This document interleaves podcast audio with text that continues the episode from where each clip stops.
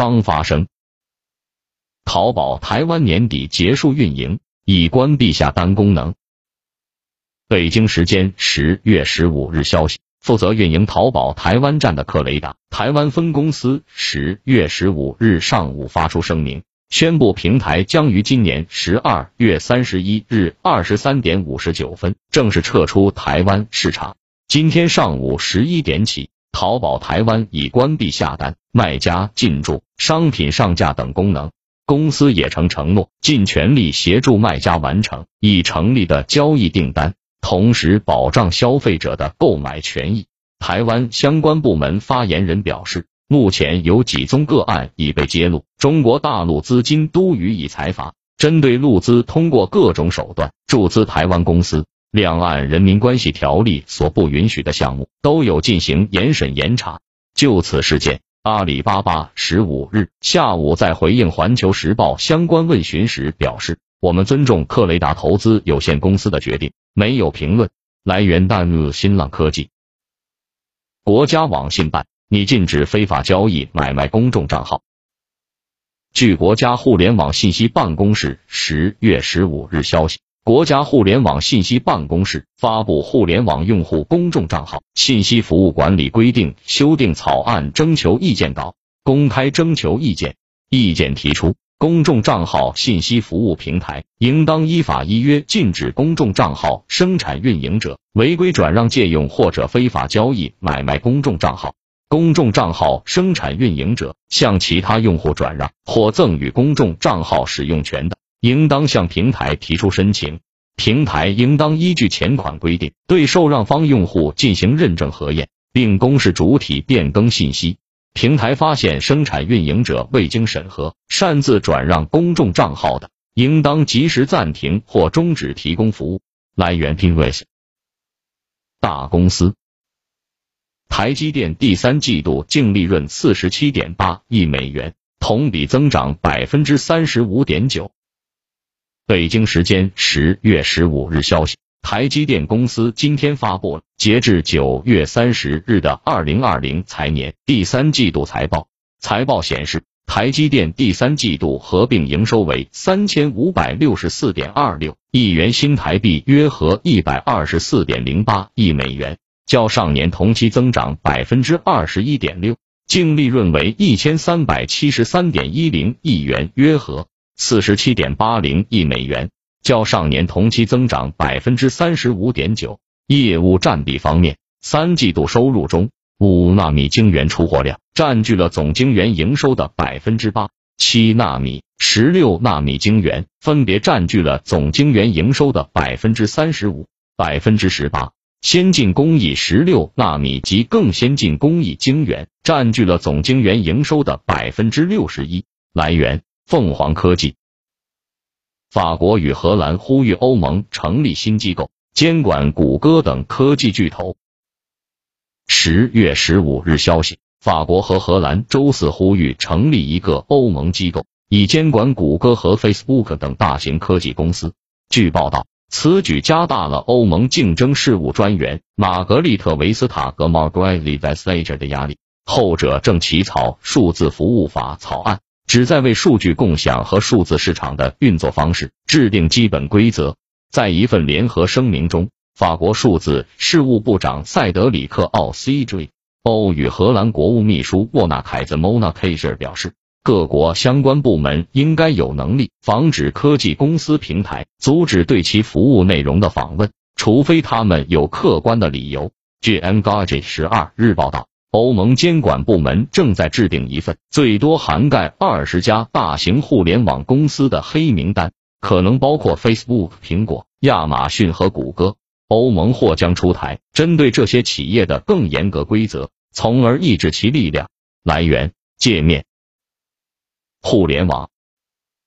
Sensor Tower 原神有望打破手游出海收入记录。十月十五日消息。Sensor Tower 发布了二零二零年九月中国手游产品在海外市场收入及下载量排名 TOP 三十。本期最大的亮点为米哈游开放世界冒险游戏《原神》，九月二十六日在海外上市后，该游戏五天内冲入九月收入榜第二十六名，下载榜第十二名。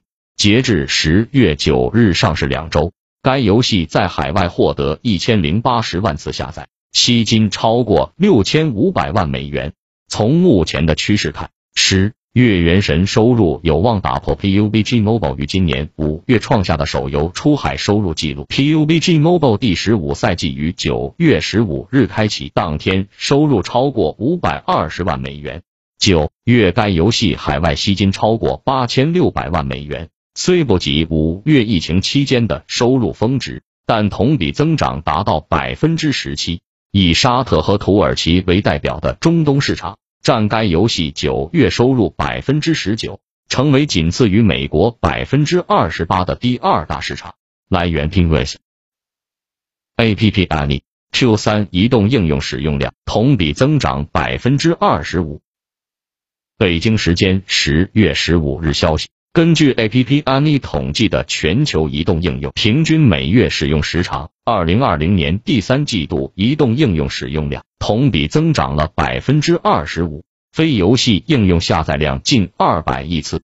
在二零二零年第三季度，Google Play 上的应用下载量同比增长了百分之十，达到二百五十亿次。iOS 上的应用下载量同比增长了百分之二十，季度新增下载量几乎达到九十亿次。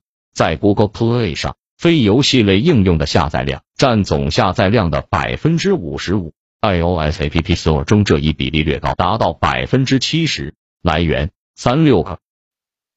中国最大十元店名创优品登陆纽交所 IPO 首日收涨逾百分之四。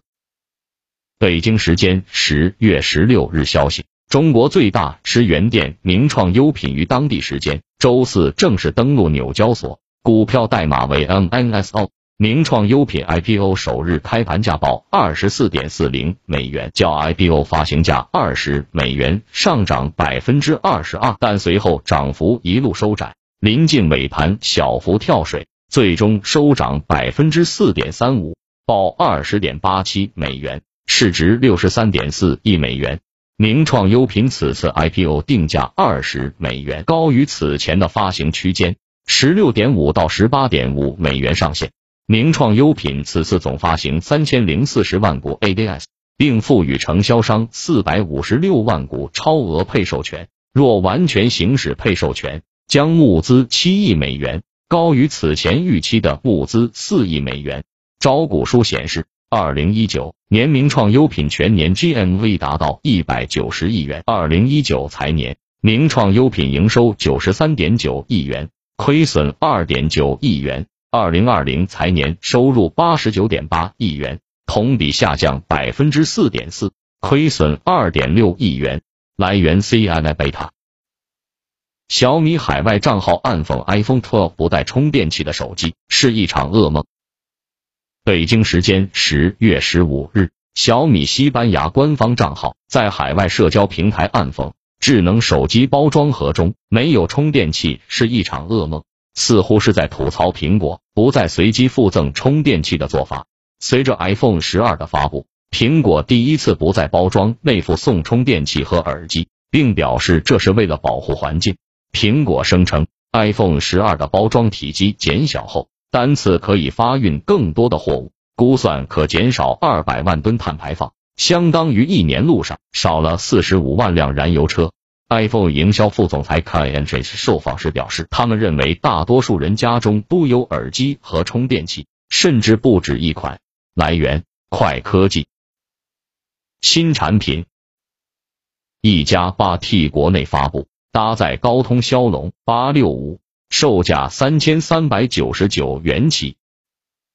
十月十五日，一加发布了下半年旗舰新品一加八 T，采用了一百二十赫兹柔性直屏，搭载高通骁龙八六五，内置四千五百毫安时电池，采用 Warp Charge 六十五技术，可以在三十九分钟内将电池充满，并将有线充电功率升级至六十五万，弥补了充电短板。全系出厂预装一加最新的基于 Android 十一的轻 OS 十一系统。拍照方面，一加八 T 采用四千八百万超清四摄系统，背面配备四个摄像头，包括一个四千八百万像素主摄，一个一千六百万像素超广角镜头，一个五百万像素微距镜头和一个二百万像素单色镜头。手机前置一千六百万像素的打孔屏摄像头。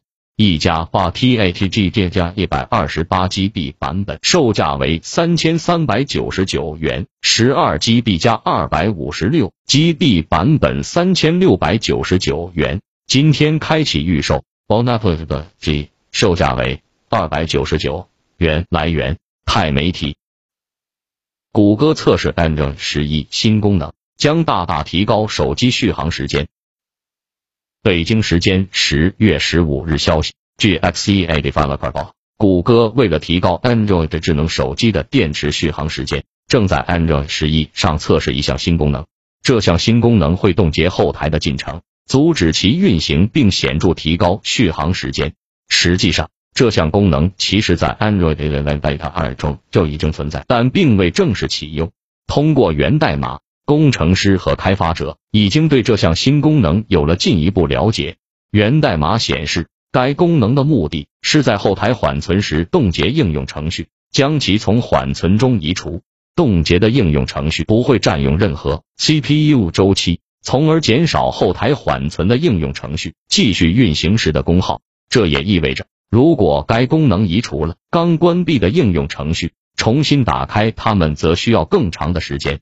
来源。新浪科技一个彩蛋：今日油条被今日头条起诉商标侵权，回应称已收到通知，目前营业正常。北京时间十月十五日消息，近日河南一家名为今日油条的网红店因装修 logo 与今日头条极其相似，引热议。日前，今日头条母公司字节跳动已经起诉今日油条商标侵权。天眼查页面显示，当前案件审理流程为非诉行为保全审查，案由为商标权权属侵权纠纷，被告方为河南今日油条餐饮管理有限公司、郑州市金水区今日油条早餐店、河南烧烤者食品有限公司。除了今日油条，该公司已申请注册明日油条、今日豆浆、今日豆花、今日面条、饼多多、快手抓饼等商标。状态多为等待实质审查。对此，今日油条客服对此表示，目前已收到起诉通知，营业正常。来源：CNN Beta。